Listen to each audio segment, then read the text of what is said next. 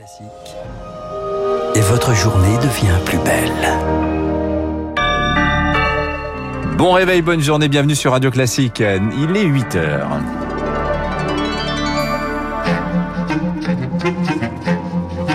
6h30, 9h, la matinale de Radio Classique avec Dimitri Pavlenko. Et à la une ce matin, cette question, faut-il lever le couvre-feu dès maintenant? Tout le week-end, des fêtes sauvages se sont étirées bien au-delà de 23 heures. Prudence, préviennent les soignants. Se faire vacciner dans un centre commercial, c'est possible en Seine-Saint-Denis. L'objectif, accélérer la cadence évidemment. Et puis en Israël, bye bye, Bibi, Benjamin Netanyahou n'est plus Premier ministre. Radio Classique. C'est un fait, le couvre-feu à 23 heures et Lucille Bréau de moins en moins respectée. L'esplanade des Invalides à Paris, évacuée deux fois par la police ce week-end, la plage de Nice transformée en piste de danse, les fêtes sauvages se multiplient depuis quelques jours au mépris des gestes barrières avec à chaque fois des centaines de personnes présentes. Alors après plus de six mois de couvre-feu, la lassitude a-t-elle pris le dessus? Certains politiques plaident même carrément pour la fin du couvre-feu, Charles Bonner. Oui, à l'image de Jean-Luc Mélenchon et de Valérie Pécresse, la présidente de la région Île-de-France, invitée hier de BFM TV.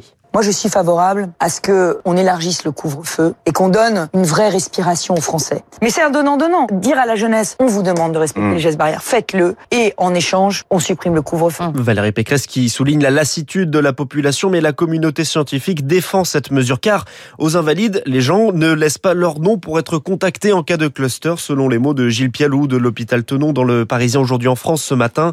En clair, le couvre-feu permet à la fois d'éviter dans l'ensemble les débordements extrêmes, mais également les réunions privées en lieu clos, comme l'explique Bruno Mégarban, chef de service de réanimation à l'hôpital Lariboisière. Il y a donc très clairement un effet psychologique encore pour faire comprendre que nous sommes toujours en situation d'épidémie avec une circulation du virus. À mon sens, il sera peut-être même plus utile d'enlever les masques à l'extérieur plutôt que de supprimer d'abord le couvre-feu. Mais pour le moment, le gouvernement exclut la suppression du couvre-feu qui prendra fin le 30 juin. Et concernant le masque à l'extérieur, le gouvernement table sur cet été. Les soignants qui tirent la sonnette d'alarme, même si la situation continue de s'améliorer. 2106 lits de réanimation désormais occupés à l'hôpital et 4000 nouveaux cas quotidiens identifiés sur les sept derniers jours en moyenne. Alors cependant, la campagne de vaccination commence à patiner. Au niveau national, un peu plus de 40% de la population a reçu au moins une dose, mais c'est très disparate suivant les endroits. En Seine-Saint-Denis, seulement 29% des habitants ont reçu une injection.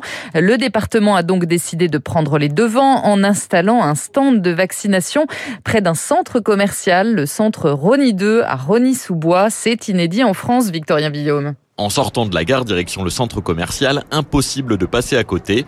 Le stand de vaccination est installé sur une centaine de mètres. Bonjour, vous voulez vous faire vacciner? Il n'y a pas foule, mais régulièrement certains passants se laissent convaincre de se faire vacciner, comme Catherine et Moussa. C'était pas dans ma tête de venir me vacciner. J'allais chez Free. À mon retour, je regardais, je voyais des gens là, là. Je me suis approché pour demander des renseignements. Comment il fallait faire pour me vacciner? Et la dame a dit non, vous pouvez le faire. Il n'y a pas de problème. J'ai dit bon, ok. Bon, je vais le faire. Donc j'ai pris des risques de le faire, mais ça va. Je suis venu par hasard. D'un seul coup, j'ai rencontré la dame. Elle m'a convaincu en fait. Je faisais pas confiance avant. Est-ce qu'ils sont, ils ont sûr de leur vaccin là? Est-ce que ça va marcher? Est-ce que voilà Mais si le président de la République l'a fait, ben, pourquoi pas nous?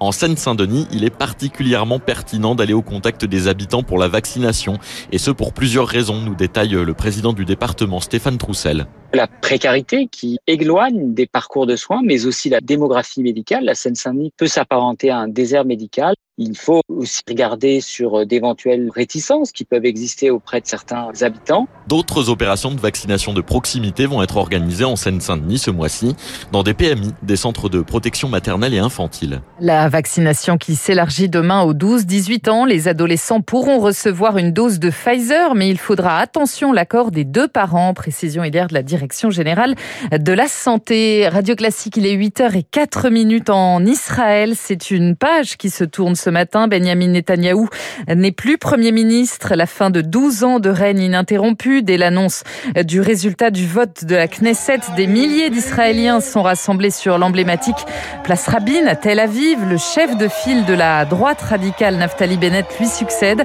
Il a été intronisé hier par le Parlement israélien. Alors la nouvelle coalition au pouvoir rassemble trois partis de droite, deux du centre, deux de gauche. Une coalition très disparate. Peut-elle tenir? Oui, selon Frédéric Ancel.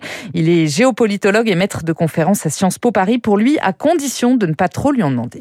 On est là sur la volonté de remettre sur les rails le social israélien. Parce que Netanyahou est un rigano-thatcherien, ultra-libéral.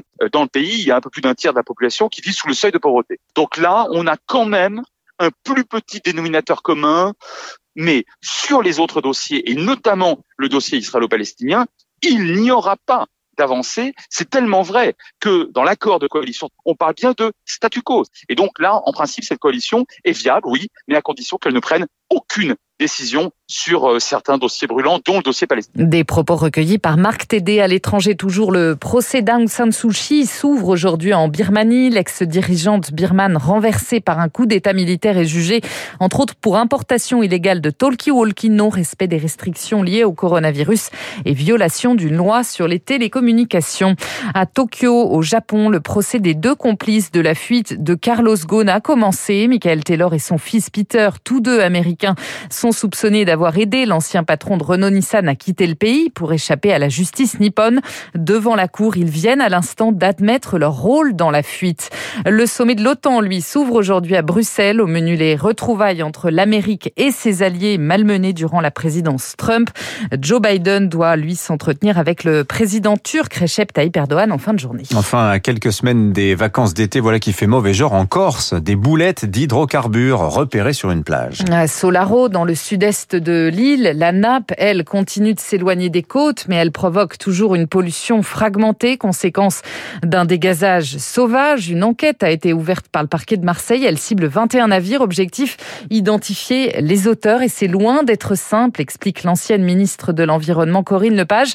Avocate, elle a défendu les victimes vendéennes dans le procès du naufrage de l'Erika. Il va y avoir des prélèvements dans les bateaux qui sont suspectés et on va essayer de voir quel est celui qui a le, les restes de fuel dans les soutes qui est le plus proche de ce qu'on a trouvé en mer. Et ensuite, on essaye de le tracer, sauf que faut trouver le bon. Ensuite, il faut bien entendu apporter la preuve. Il faut que le responsable ne cherche pas à exonérer sa responsabilité en revendiquant une autre compétence que la compétence des tribunaux français. S'il y avait une pollution sur le rivage, ça se discute même pas. Mais c'est pas la même chose que pour l'Erika où c'était des bateaux qui étaient des pétroliers. Là, c'est pas un pétrolier, c'est un bateau qui a simplement dégazé. Donc c'est pas les mêmes règles de droit. À noter que l'accès aux plages est interdit dans certaines communes de la côte est touchées par cette pollution. La baignade est également interdite sur décision du préfet de Haute-Corse. Et puis un mot de l'euro pour terminer avant l'entrée en lice des Bleus. Ce sera demain face à l'Allemagne. Au choix aujourd'hui, Écosse, République tchèque à 15h, Pologne, Slovaquie à 18h ou Espagne, Suède à 21h. Au choix, Dimitri. On peut prendre les trois aussi hein, si on a le temps. Si on ça a le n'est temps. pas, ça n'est pas exclu, ça n'est pas interdit. Merci Lucille Bréau.